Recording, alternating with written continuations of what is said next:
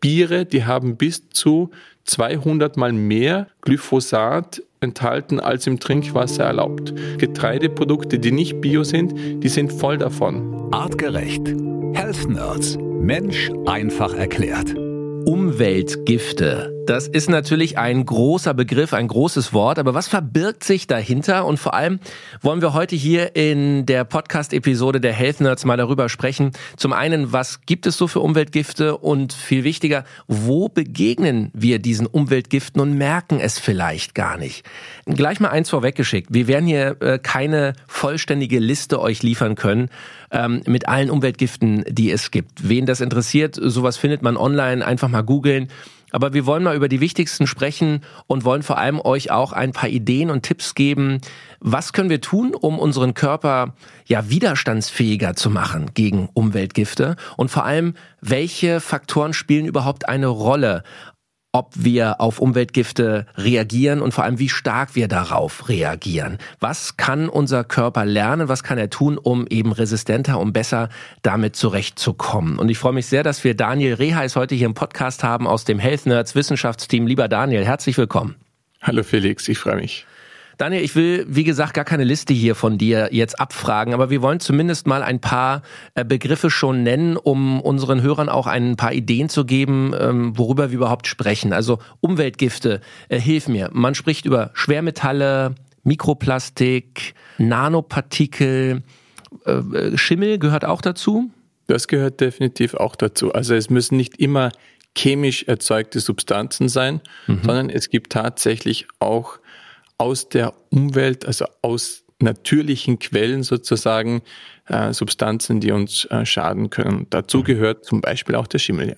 Okay, so dann natürlich auch Medikamentenrückstände, ähm, ähm, Bisphenol A, also BPA wird das genannt, da können wir auch mal drüber reden, was das genau ist. Aber interessant, wenn du also sagst, es sind eben nicht nur moderne Stoffe, die jetzt in den letzten 50 oder 100 Jahren der Industrialisierung äh, dazugekommen sind, wie Plastik zum Beispiel, sondern es können eben auch Stoffe sein, die natürlich in der Natur äh, vorkommen.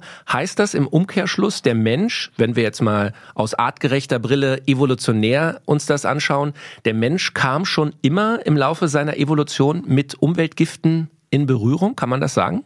Ja, also wir sind jeden Tag faktisch permanent von Umweltgiften umgeben.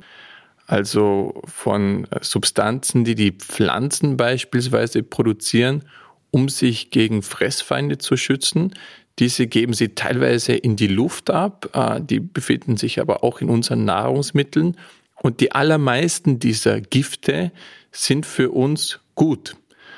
Also äh, beispielsweise das Kurkumin aus Kurkuma, aber fast alle sogenannten sekundären Pflanzenstoffe, die aktivieren in unserem Körper ein System, das uns widerstandsfähiger macht. Also wir werden davon wie leicht gekitzelt und dann produzieren wir körpereigene Antioxidantien, also die uns schützen und der Organismus wird stärker und gesünder. Das heißt, wenn wir viele Pflanzen essen, die möglichst naturbelassen sind, dann konsumieren wir diese sekundären Pflanzenstoffe und diese Gifte machen uns tatsächlich widerstandsfähiger.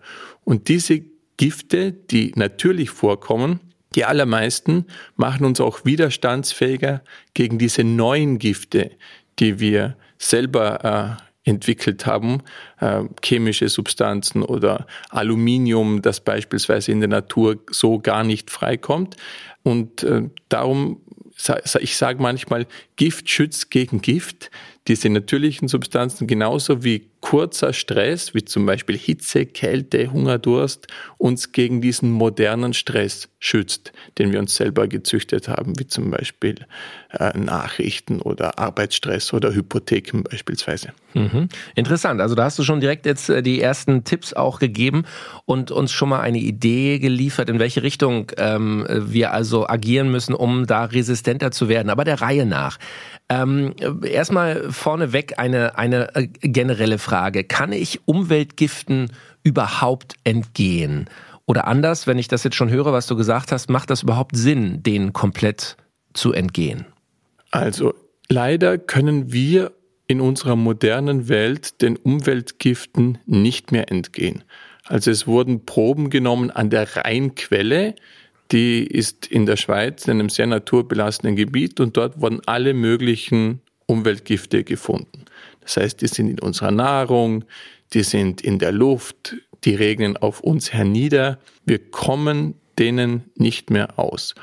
Und was jetzt ein bisschen klingt wie ein Horrorszenario, ist es ein wenig auch, aber es gibt natürlich Lösungen, ähm, dass diese äh, allgegenwärtigen Umweltgifte äh, uns nicht schaden.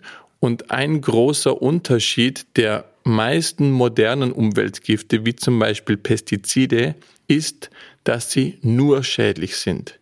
Die allermeisten Gifte, die natürlich vorkommen, haben in geringen Dosen meistens eine positive Wirkung, wenn sie überdosiert werden, eine negative. Aber die meisten Umweltgifte, die wir kennen, wie zum Beispiel äh, Schwermetalle, Aluminium, Pestizide, die sind auch in kleinsten Mengen nur schädlich. Die haben wirklich nichts Gutes und darum müssen wir schauen, dass die nicht reinkommen und wenn sie reinkommen, dass sie so schnell wie möglich wieder rauskommen. Okay, ähm, lass uns doch mal einen gedanklichen Spaziergang durch einen normalen Alltag machen. Und vielleicht kannst du uns ein bisschen zeigen, wo wir überall mit Umweltgiften in Berührung kommen. Wir fangen mal direkt an, Daniel. Morgens der Wecker klingelt, wir liegen noch im Bett. Haben wir da auch schon Umweltgifte um uns herum im Bett? Ja, also im Schlafzimmer gibt es natürlich äh, viele Möglichkeiten äh, über Nacht. Ähm, jetzt im Winter schläft man ja oft mit, mit geschlossenem Fenster. Ähm, und gerade im Schlafzimmer gibt es eine ganze Reihe von Möglichkeiten, Umweltgifte einzuatmen, weil man da ja lange verweilt, ohne sich zu bewegen und ohne teilweise den Raum zu lüften. Und darum bin ich immer froh, dass ich in einem Altbau wohne und, und hier habe ich äh, wirklich noch komplett natürliche Baumaterialien, aber alles chemische. Ähm, das fängt beim, beim, beim Laminatboden an und vor allem Wandfarben. Also liebe Studenten, wenn ihr irgendwo einzieht, ich weiß, ihr habt äh, meistens kein Geld, aber beispielsweise bei einer Wandfarbe, diese, diese paar Euro extra, würde ich wirklich in eine natürliche Farbe investieren, weil diese, die, diese Dämpfe, die da entstehen, die atmet dir tagtäglich ein und vor allem in einem Schlafzimmer. Also alles, was an, an chemischen Substanzen dort ist, die geben auch Umweltgifte und das sind eine ganze Reihe, die geben die in die Luft ab und die atmen wir ein. Also achtet wirklich beim Bett, bei der Bettdecke, bei den Wandfarben, beim Boden, so viel es geht, sogar bei den Möbeln auf natürliche Substanzen. Und selbst wenn ihr Naturmöbel habt, und die mal reinigt oder poliert, achtet auch darauf, dass alles so gut es geht natürlich ist aus dem Bioladen. Also dort, wo ihr wohnt, achtet wirklich darauf, dass hier nur Bio verwendet wird. Die Bettdecke oder unser Bettzeug ist ja etwas, wo wir ja jeden Tag im besten Fall sieben, acht Stunden intensiven auch Hautkontakt haben. Viele Leute liegen ja auch ähm, ich zum Beispiel schlafe gerne nackt, ähm, ohne Schlafanzug. Das heißt, die Bettdecke und mein Bettlaken haben die ganze Zeit Hautkontakt. Da hört man immer wieder ähm, Weichspüler zum Beispiel sei überhaupt nicht gut. Wie, wie verhält es sich damit? Und auch noch eine Frage hinterhergeschoben: Daunenfedern, echte Entenfedern oder äh, Hühnerfedern verwenden oder eher künstliche, also Plastikfüllung äh, in Betten? Also es gibt natürlich Menschen, die sind auf gewisse Substanzen sehr empfindlich, die reagieren darauf allergisch, wie zum Beispiel Federn. Aber grundsätzlich bin ich natürlich eher für Natur im Bett. Also ich schlafe zum Beispiel unter einer sehr teuren äh, Jack. Wolldecke und, und eine habe ich vergessen, die ist ein Himalaya-Schaf. Also das sind so Tiere, die wohnen ganz weit oben und die schützen sich super gegen Kälte und das ist also ein ganz ein tolles Schlafgefühl. Also grundsätzlich bin ich immer für Naturmaterialien, auch bei Federn. Ähm, Allerdings, wenn man hypersensibel ist, manchmal sind diese chemischen äh, Fasern, die haben natürlich, können sich Bakterien teilweise nicht so anlagern, aber ich würde da wirklich auf Natur gehen, weil auch diese chemischen Fasern, die geben diese Umweltgifte ab, die atmen wir ein, vor allem wenn wir drauf liegen. Also hier ist Natur wirklich ratenswerter. Mhm. Und äh, Stichwort äh, Weichspüler, was äh, kannst ich du da verwende sagen? überhaupt gar keine Weichspüler. Da gibt's leider nicht wirklich gute Untersuchungen dazu, also wo man das an großen Menschenmengen getestet hat, aber ich würde es ja komplett vermeiden. Man kommt wirklich ohne Weichspüler aus. Okay, so, jetzt verlassen wir das Bett und marschieren wahrscheinlich im ersten Step äh, Richtung Bad. Ähm, was haben wir da für Umweltgifte, die uns begegnen können? Ja, das ist erstmal der Schimmel. Also wenn man im Bad, ähm, wenn man irgendwo einzieht und da sieht man so schwarze Pünktchen zwischen Fliesen, ähm, das kann problematisch sein. Also je nachdem, was für ein Schimmel ist, aber das ist eine Umwelt und, und für den Körper auch eine Belastung. Das ist eines dieser wenigen wirklich natürlichen Gifte, wo ich sagen würde, da werde ich wirklich darauf achten, auch dass ein Schimmel nicht entsteht. In Bad, da habe ich auch, äh, das ist der einzige Raum, wo ich wirklich eine chemische Farbe angebracht habe, die wirklich Anti-Schimmel ist. Also die gehört da auch wirklich hin. Und sonst beim Bad gibt es eine ganze Reihe von Möglichkeiten, wie ich mit äh, Umweltgiften in Kontakt kommen kann. Das fängt mal bei der Zahnpasta an. Ich, ich nenne jetzt keine Marken, aber es sind so die bekannten Marken. Die sind alle mehr oder weniger gleich äh, schlecht oder nicht gut. Und hier alles, was ich verwende, also für, für meinen Körper, das stammt alles aus der Bio-Ecke oder aus dem Bioladen. Also das sind diese natürlichen Zahnpasten, das sind Solezahnpasten. Ich habe äh, in Brasilien eine ganz tolle Firma gefunden, die hier auch nur natürliche Extrakte verwendet. Also beim Zähneputzen, das macht man ja jeden Tag und da bleiben Rückstände im Mund. Das sollte wirklich so natürlich wie möglich sein. Und wer denkt, oh, ich brauche das Flur, was drinnen ist und so weiter, überhaupt nicht. Seit ich so sanft wie möglich meine Zähne putze. Also ich habe so eine, so, so eine ganz softe und ich tue die massieren wie ein Babypo, meine Zähne. Und seitdem ich nicht mehr diese harte elektrische verwende und die ganz sanft massiere mit einer natürlichen Zahnpasta, seitdem brauche ich keine Mundhygiene mehr. So, jetzt schreien da wahrscheinlich manche Zahnärzte auf. Das, das funktioniert für mich, für meine Zähne. Mhm. Ganz sanft und, und da beschädige ich die Oberfläche nicht mit einer natürlichen Zahnpasta das hat bei mir wirklich sehr gut funktioniert. Und Natur ist hier wirklich äh, besser. Und dann äh, es ja ab unter die Dusche. Mhm. Was haben wir da? Da machen die meisten Menschen den nächsten Fehler. Weil wir haben äh, vor ein paar hundert Jahren angefangen, Seifen also zu produzieren, also Waschsubstanzen, die uns leider nicht nur sauber machen, sondern faktisch unsere, unsere Haut bis zu einem gewissen Grad zerstören. Also diese Saponine, diese seifenartigen schäumenden Substanzen, die reißen auch Teile aus unserer Haut raus und machen die dadurch durchlässiger. Also das kennen Leute, die oft Hände waschen müssen, beispielsweise in Spitälern, die bekommen wirklich offene und rissige Hände. Und das Problem ist, da wird meistens auch dann mit, mit Cremen irgendwie äh, versucht, dem entgegenzuwirken. Und Cremen sind eigentlich auch etwas ganz, ganz Neues, das, das, das es so äh, nicht gab. Mhm. Das heißt, der Mensch hat sich äh, nie eingefettet oder doch? Ja, der, der Mensch hat sich eigentlich in seiner ganzen Evolution immer mechanisch gereinigt und jetzt würden Menschen sagen, ach ja, rein nur abbürsten oder mit dem Schwamm, so das reicht mir nicht, da bin ich nicht sauber genug. Und es gibt ein Produkt, das ich wirklich empfehlen kann, das, das ist ähm, die sogenannte Wascherde, äh, Rasul oder Rasul genannt. Die, die wird beispielsweise in Marokko abgebaut und das ist eine Erde, es ist ein bisschen eine Dreckerei in der Dusche, darum, darum verwende ich es auch nicht jeden Tag. Aber das ist wirklich eine Erde, mit der kann man Haare und Körper waschen und das wird dann wirklich sauber und das ist dann eine Art, eine Art mechanische Reinigung, die da stattfindet. Also ich verwende wirklich äh, Bürsten und, und so einen Naturschwamm und diese Wascherde, 98 Prozent meiner, meiner Hautreinigung mache ich dadurch. Und mhm. dadurch bleibt die Hautbarriere intakt. Und die Hautbarriere, die Haut ist so das Organ schlechthin, welches Umweltgifte aufnehmen kann neben dem Darm. Und darum ist es eigentlich in unserer modernen Welt, wie du gesagt hast, können wir diesen Umweltgiften eigentlich noch entfliehen? Nein, aber wir können dafür sorgen, dass die faktisch nicht reinkommen. Und ein erster Schritt, so paradox es klingt, ist nicht oft Waschen mit klassischen Reinigungsmitteln. Super, das ist ein sehr guter Tipp. Das heißt also, ähm, äh, das müssen wir nochmal vielleicht auch einordnen. Wir wollen ja hier äh, euch nicht jetzt zu totalen Öko-Freaks machen, die sich nur noch Doch, mit, ich will das schon.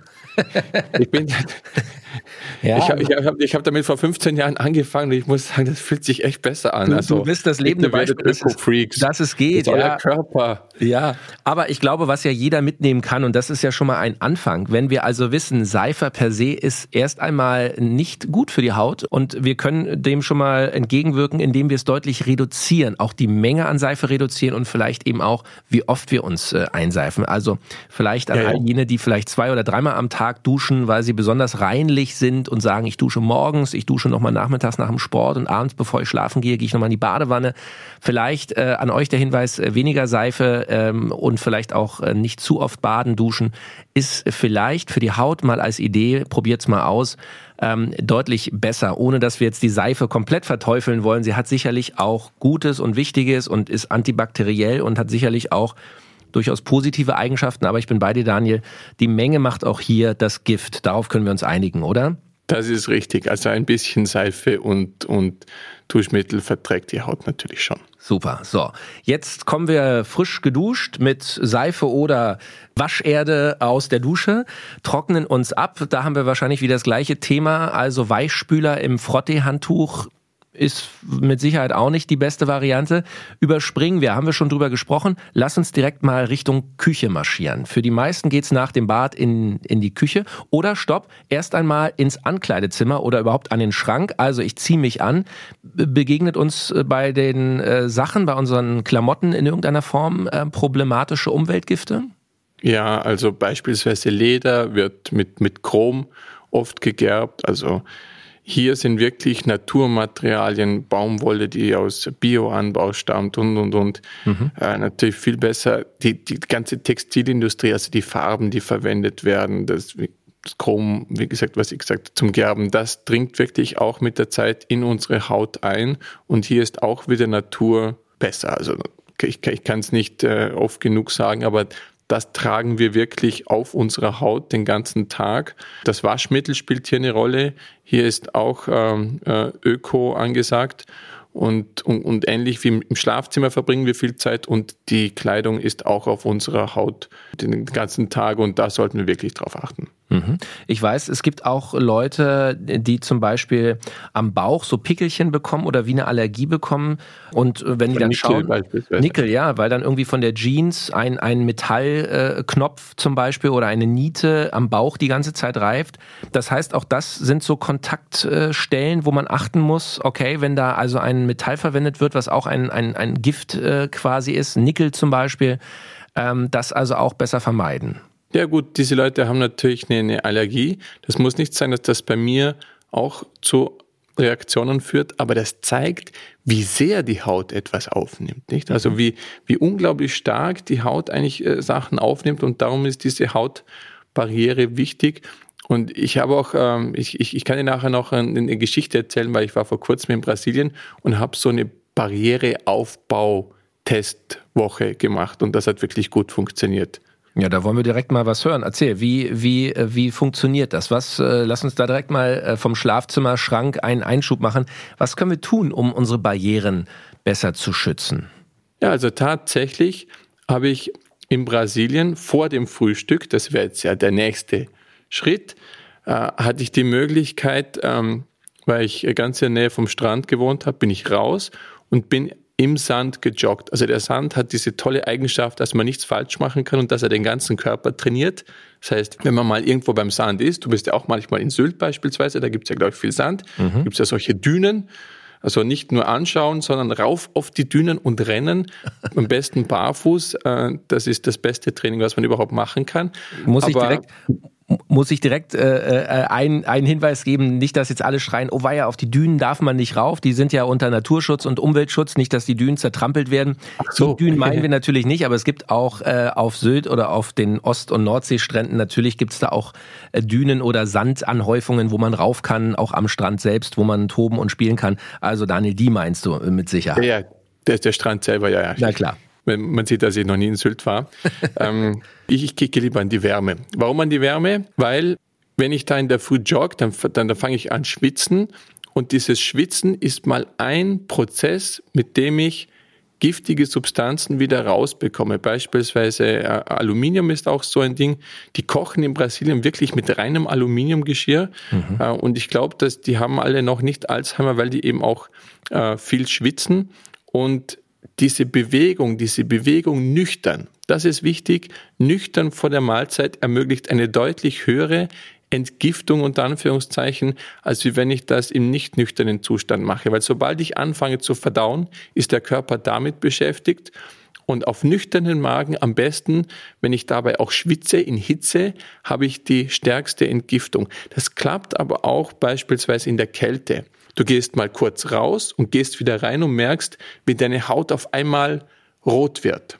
Mhm. Man nennt das reaktive Erwärmung und das hat der Pfarrer Kneip schon erkannt, dass solche Güsse, solche kalten Güsse, die tun gut.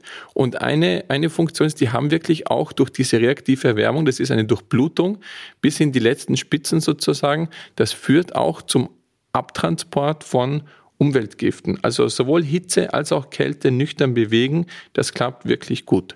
Kneipp müssen wir auch kurz einmal erklären für vielleicht die Jüngeren, die es nicht kennen. Das sind diese berühmten Kneippkuren ja, kriegt man auch überall zu kaufen und es sind auch Anwendungen und auch Anwendungsrituale, also diese, diese Kneippbäder, ähm, nur wer es genau. nicht kennt, äh, das ist der berühmte Pfarrer Kneipp, von dem Daniel hier gesprochen hat.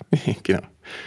Und ich war in Rio de Janeiro und wenn man sich die Analysen ansieht dort vom Wasser, wir kennen das noch von den Olympischen Spielen und auch der Sand selber, also dort hat das wirklich viel Müll. Ich kenne das zwar jeden Tag weg, aber man sieht so überall so kleinste Teilchen. Da ist doch ganz viel Mikroplastik und, und sonstige Geschichten drin. Und man hat auch festgestellt, dass da Bakterien und Pilze zuhauf drinnen sind. Und ja, da könnte man sich denken, uha, da bin ich ja permanent von irgendwelchen Giften umgeben. Aber ich habe mir da keine Sorgen gemacht, weil ich gemerkt habe, ich kann meine Hautbarriere wirklich innerhalb von ein, zwei Wochen so aufbauen, das, das habe ich richtig gefühlt. Ich habe es auch am Zahnfleisch gesehen, aber vor allem an der Haut. Das ist auf der einen Seite die Sonne. Die Sonne ist ein sehr guter Stimulator, um die Haut aufzubauen. Das Melanin, bitte kein Sonnenbrand, aber die Sonne ist wirklich ein, ein Barriereaufbau. Äh, Initiator. Mhm. Dann das Salz ist auch gar nicht schlecht vom, vom Meer. Und dann dusche ich mich meistens äh, vor allem mit Wasser ab. Also ich habe versucht zu vermeiden, ähm, da mit, mit Seife ranzugehen. Ich habe dann mich, mich wieder auch mit Erde gewaschen, wenn ich das Gefühl habe, das war notwendig. Ab und zu habe ich dann aber auch äh, Seife verwendet, wenn ich mal richtig sauber sein wollte. Was ich aber jeden Tag auch gemacht habe, ich habe mich eingeölt. Mhm. Also wirklich, wirklich mit, mit Öl den ganzen Körper habe ich mich eingeölt. Und warum habe ich das gemacht? Weil es eine zusätzliche Barrierefunktion erfüllt. Also wir kennen das vom Winter, die Lippen sind trocken und wir ölen uns ein. Warum? Weil es ist ein Schutz und dann kann der Körper von innen heraus die Haut mit Feuchtigkeit versorgen. Und vor, vor, vor wenn ich über 100 Jahren hatte eine Frau namens Helena Rubinstein, die hatte die Idee, äh, Kosmetika herzustellen. Und die hat dann Cremen gemacht und Cremen sind in der Regel wasserbasiert. Und die hat sie dann auf die Haut aufgetragen und verkauft. Und das war der Beginn der modernen Kosmetik. Und ich sage das jetzt äh, nicht leichtfertig, aber die aller, aller, allermeisten Cremen sind im Prinzip ein Blödsinn. Warum? Weil Wasser, Wasser, wenn man das auf die Haut aufträgt, jeder, der zu lange schon mal in der Badewanne war, weiß, was mit der Haut passiert, wenn man zu lange im Wasser ist. Also Wasser hydriert die Haut nicht. Das heißt, man braucht Substanzen, die das Wasser von außen in die Haut bringen und die bleiben nur dort, solange die Creme noch da ist. Und da muss man das jeden Tag wieder verwenden. Und das ist insofern ein Problem, weil von außen Wasser in die Haut bringen, zerstört eigentlich die Barrierefunktion. Mhm. Das heißt, Leute, die äh, Cremen verwenden, die, die, das, das hilft nur temporär, aber mittellangfristig macht das die Haut sogar durchlässiger. Und ich muss jetzt leider sagen, die, die moderne Kosmetikindustrie ist eigentlich ein Schmafu. Wir haben unser ganzes Leben, also unser, unsere ganze Evolution hat der Mensch immer Öl und Fett auf die Haut aufgetragen. Immer.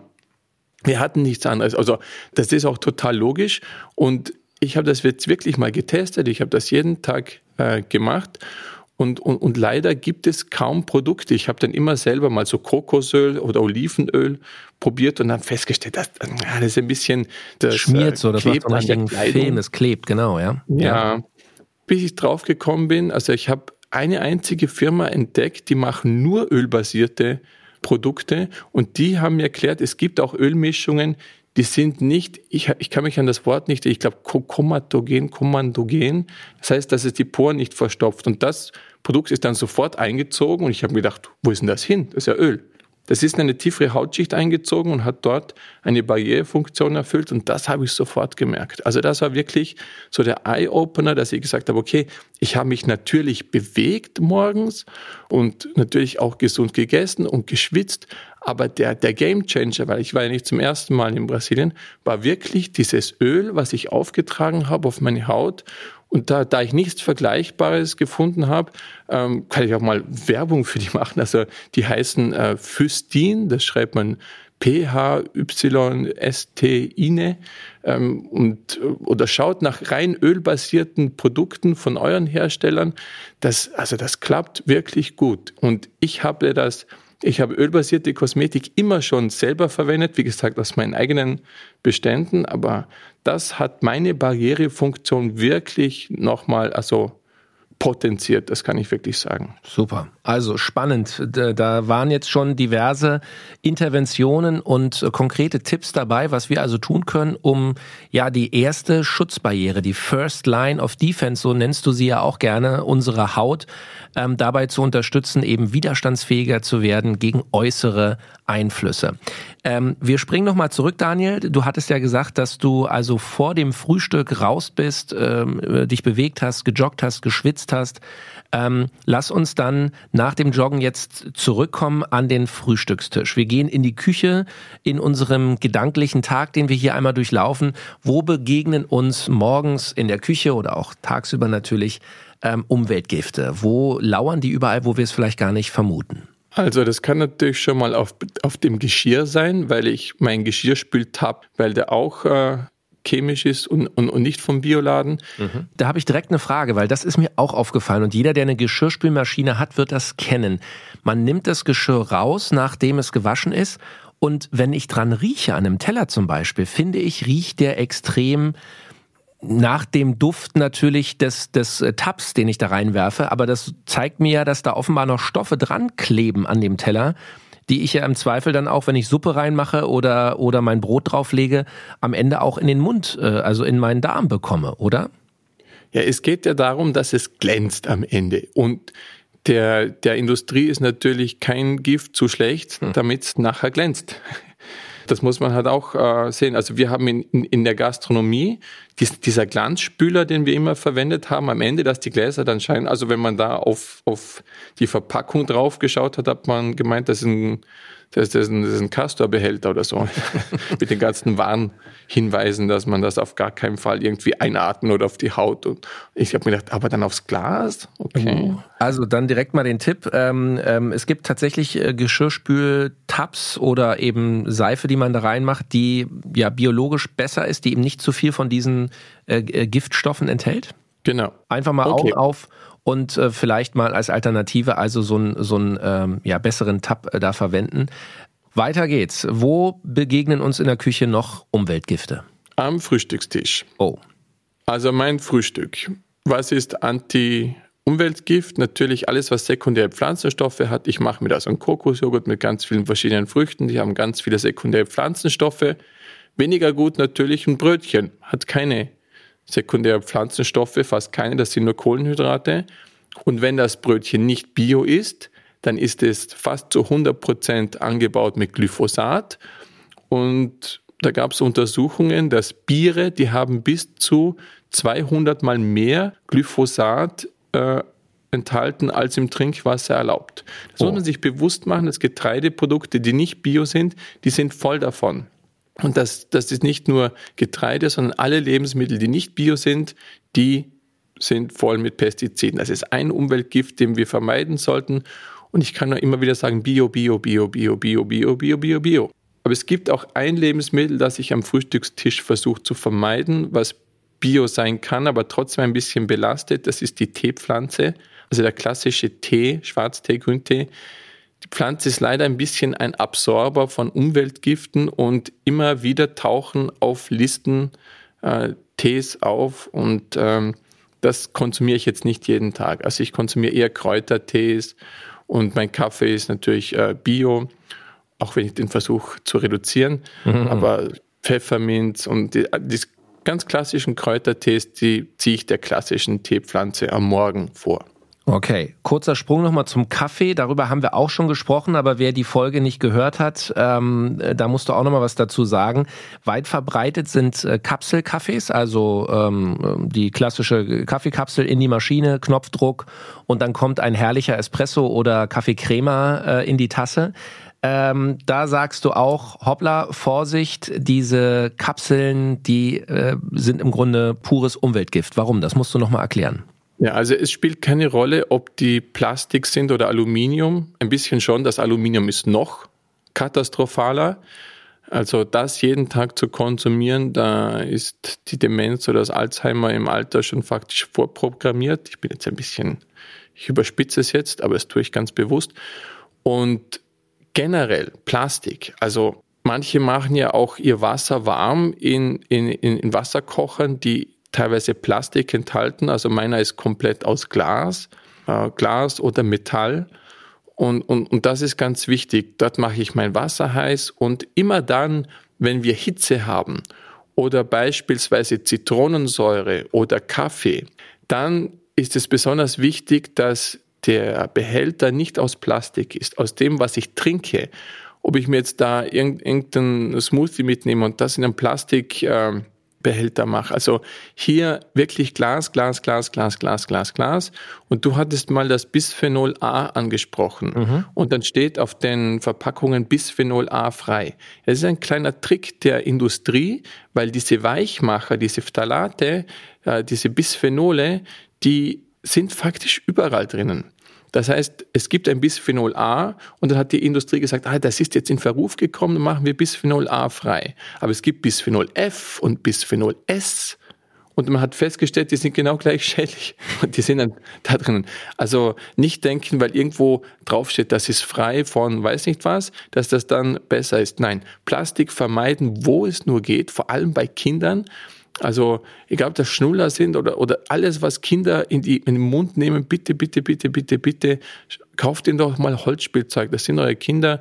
Äh, achtet darauf, dass diese, also Spielzeug, nicht ähm, hauptsächlich made in China. Man kann sich vorstellen, was diese Farben, äh, was die machen. Die müssen das nicht mal in den Mund nehmen. Das reicht, wenn die das in die Hand nehmen. Das, das geht über die Haut, das geht über die, das dampft das sogar aus, also im Kinderspielzimmer. Wenn das Kinderspielzimmer voll ist mit Plüschtieren und, und, und chemischen Sachen, kann man sich vorstellen, was dieses ganze Zeug abgibt, wo das Kind schläft. Also ich würde das nicht tun. Und man, man, denkt da oft nicht dran, weil man geht in einen Kinderladen und man denkt, oh, das ist alles so schön bunt, das kann doch gar nicht giftig sein. Hm. Hochgiftig. Okay. Hochgiftig. Guter Hinweis, vor allem auch für die jungen Eltern wie mich. Ähm, da, Daniel, äh, haben wir auch schon ein paar Mal drüber gesprochen. Also da sind wir Eltern, glaube ich, mittlerweile alle schon sehr sensibel, hoffe ich zumindest. Ähm, lass uns noch kurz in der Küche bleiben beim Thema äh, Umweltgifte. Ein Produkt, auf das ich noch mal gerne gucken möchte mit dir, ist unsere Teflon-beschichtete Spiegeleierpfanne. Ich äh, weiß, es gibt viele Teflon-Pfannen, die sind mittlerweile schon so lange in Benutzung, dass sie zerkratzt sind, weil man da vielleicht mal mit einem Metallgegenstand auch irgendwie irgendwie versucht hat, das Angebrannte wegzukratzen. Teflon, ähm, erinnere ich mich noch gut auch an den Chemieunterricht in der Schule, ist ein hochgiftiges Zeug eigentlich, oder? Ja, das kann man gar nicht anders sagen. Das, das sind diese Pfas abgekürzt. Also diese Chlor, Wasser, irgendwas Stoffe, ich kann mich gar nicht mehr einen Ausdruck erinnern. Aber die sind wirklich hochgiftig. Und ich habe mir das auch mal genauer angeschaut. Also solange das Ding noch intakt ist, also die die dampfen nicht ab und die geben eigentlich auch nichts ins Essen ab. Aber sobald man sieht, dass die Pfanne da Risse hat oder sich anfängt aufzulösen von der Beschichtung her, weg damit. Also diese Pfannen sind wirklich nicht mehr teuer. Die wechsle ich wirklich oft und aufpassen, dass man die nicht überhitzt. Also ich habe einen Gasherd und da kann es sein, wenn man da nicht mal schaut, dass, dass das wirklich überhitzt wird, die Legierung und dann kann die Pfanne auch in ein paar Minuten kaputt sein und dann muss man sie auch wegschmeißen.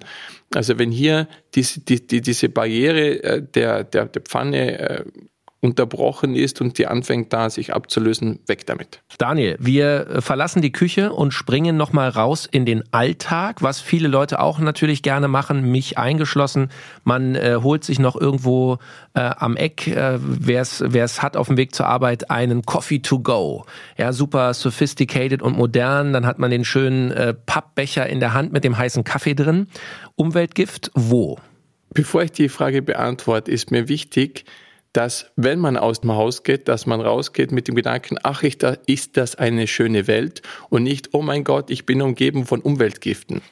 Okay. Weil wenn ich, wenn ich denke, ich bin von, umgeben von Umweltgiften, oh mein Gott, das regnet jetzt auf mich herab und das atme ich jetzt ein und das Auto fährt an mir vorbei und dann atme ich die Abgase ein, dann produziert man Stress, Cortisol und Stresshormone sind ganz schlecht für die Entgiftung. Und darum habe ich meine Brasilien-Anekdote erzählt.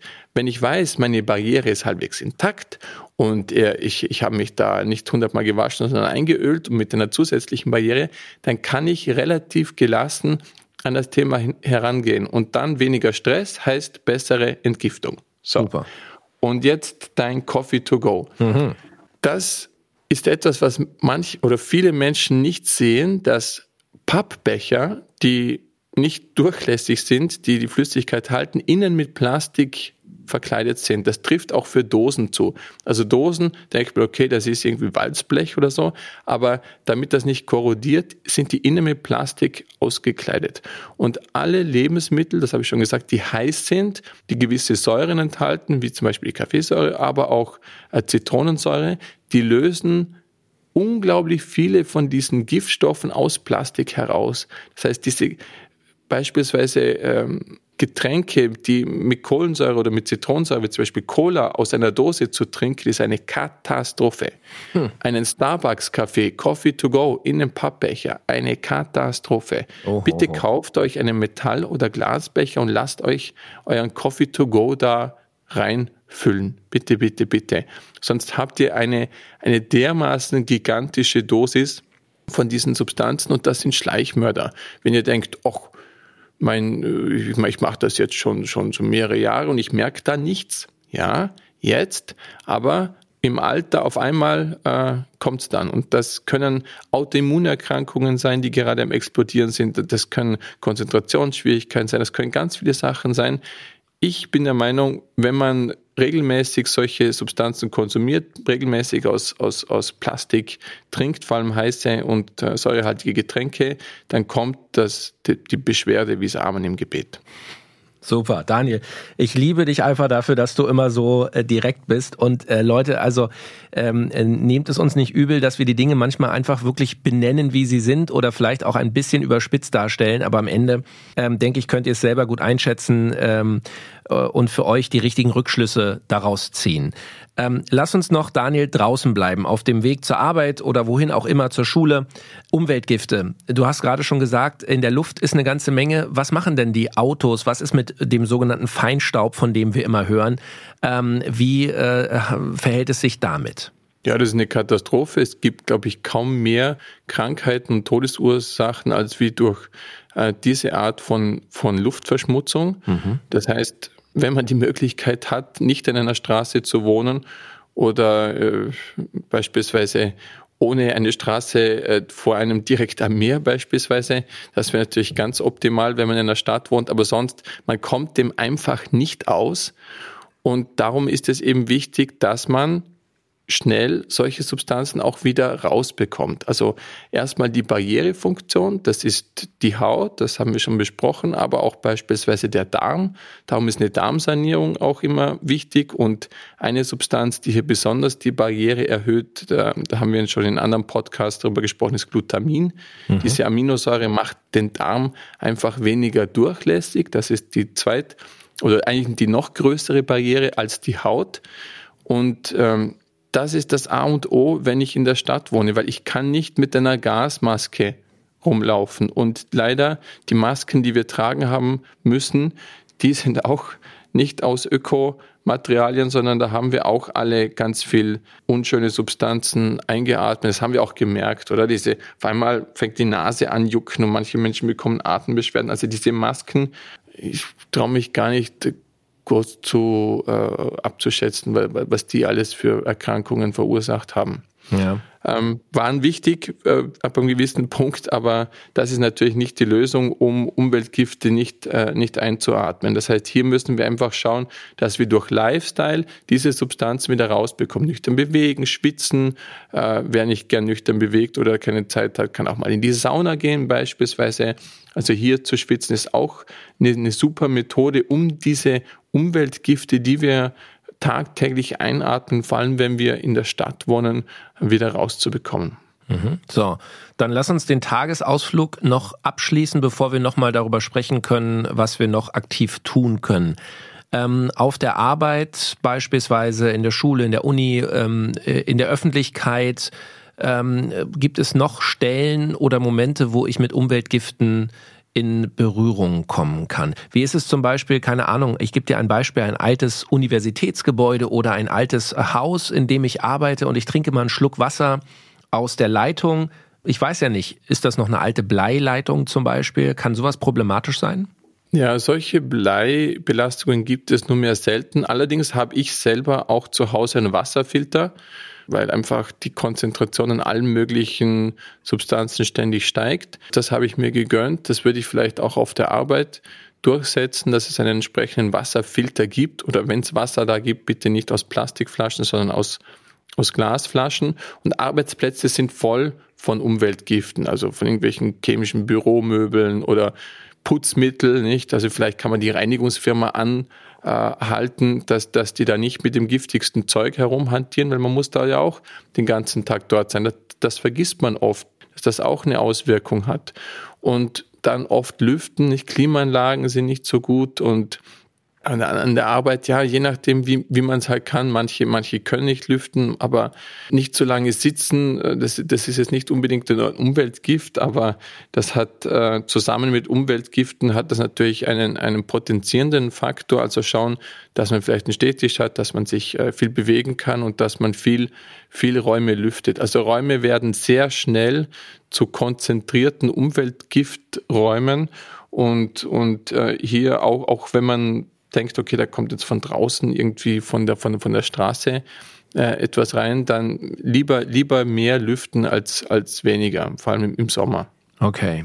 So, also Daniel, ähm, wie du eingangs gesagt hast, äh, Umweltgifte begegnen uns im Grunde überall. Man kann dem gar nicht vollständig entgehen.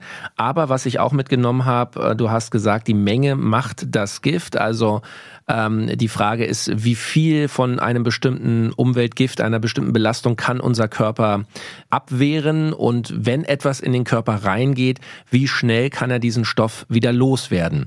Das ist im Grunde, worauf es ankommt. Vielleicht kannst du uns noch ein paar Ideen geben. Was können wir noch tun, um unseren Körper A besser zu schützen, sprich die Barrieren besser dicht zu halten und B, was können wir tun, um unseren Körper, wenn denn etwas in den Körper gelangt ist, dabei zu unterstützen, äh, es schnell wieder loszuwerden. Ja, du sprichst es an. Also was wir tun können, damit es nicht reinkommt, haben wir besprochen, unsere Barrieren stärken.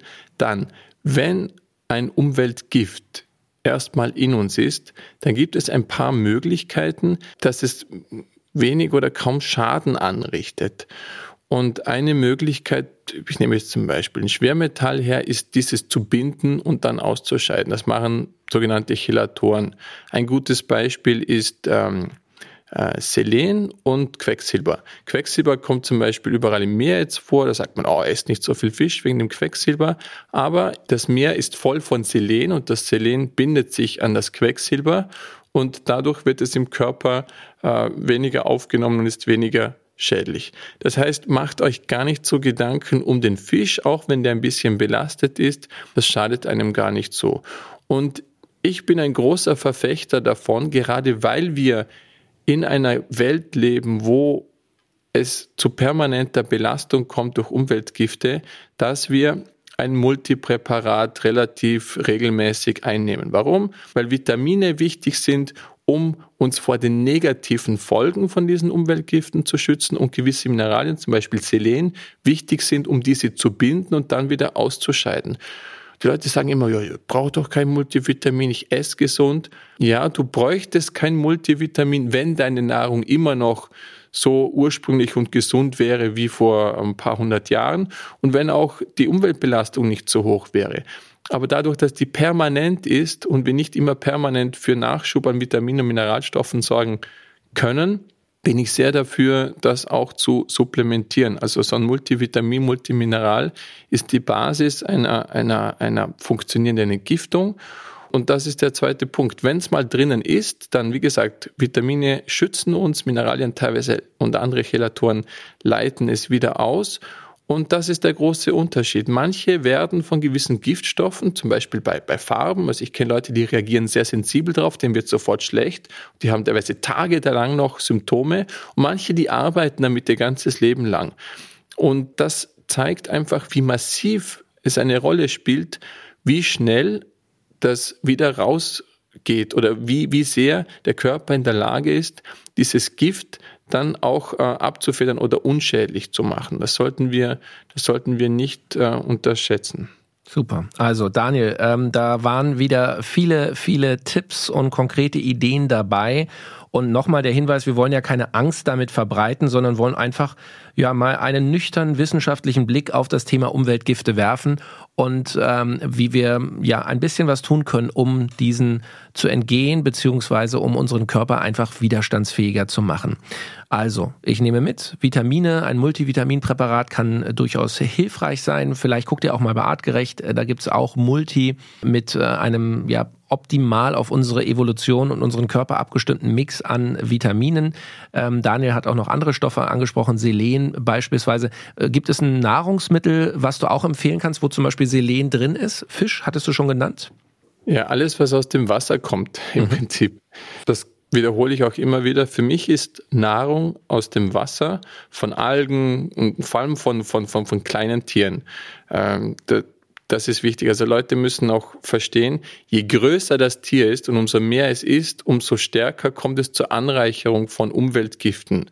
Beispielsweise Haie, große große Räuber, die sind sehr stark belastet und je kleiner, also Garnelen oder, oder Sardinen, äh, umso kleiner die sind, umso weniger. Und, und das trifft leider auch auf große Tiere zu, wie zum Beispiel äh, Kühe, die, die sehr viel Futter essen, das teilweise aus Brasilien importiert wird, das stark belastet ist. Und da kommt es natürlich zur Anreicherung von solchen äh, Umweltgiften. Also je größer das Tier ist, umso stärker ist in der Regel das Produkt daraus, aus Fleisch und so weiter, belastet. Das ist vielleicht auch noch eine gute Grundregel zu beachten. Daniel Reheis aus dem Health Nerds Wissenschaftsteam. Mein Lieber, ganz herzlichen Dank für deine Expertise und für diesen ähm, gedanklichen Tag, den wir hier zusammen verbracht haben und äh, geschaut haben, wo uns Umweltgifte überall begegnen. Wie äh, eingangs gesagt, die Liste ist im Grunde unendlich. Ähm, es gibt auch Medikamentenrückstände, da haben wir jetzt noch gar nicht drüber gesprochen und viele andere Themen, äh, wo unser Körper mit äh, Giftstoffen in Berührung kommen kann. Wenn ihr konkrete Fragen habt äh, zu diesem Thema, wenn ihr vertiefend noch mal etwas wissen wollt oder äh, ganz persönliche Erfahrungen habt, die ihr mit uns teilen wollt, könnt ihr das gerne machen. Heute in einer Woche gibt's die Health Nerds Sprechstunde zum Thema Umwelt Umweltgifte. Daniel wird dann eure ganz persönlichen Fragen dazu beantworten. Also schickt uns gerne zum Beispiel über Instagram Direct Message eine Nachricht, gerne auch eine Sprachnachricht oder schickt uns eine E-Mail über artgerecht.com und wir werden eure Fragen gerne hier in der Sprechstunde beantworten. Leute, bleibt alle schön gesund, trinkt euren Coffee to go äh, nicht mehr aus dem Pappbecher. Das äh, habe ich mir hier notiert, das werde ich definitiv sofort äh, abstellen. Und äh, Daniel, natürlich auch an dich. Danke für deine Zeit, bleib schön gesund und wir hören uns nächste Woche. Ich freue mich schon. Artgerecht. Health Nerds. Mensch einfach erklärt. Ein All Ears on You Original Podcast.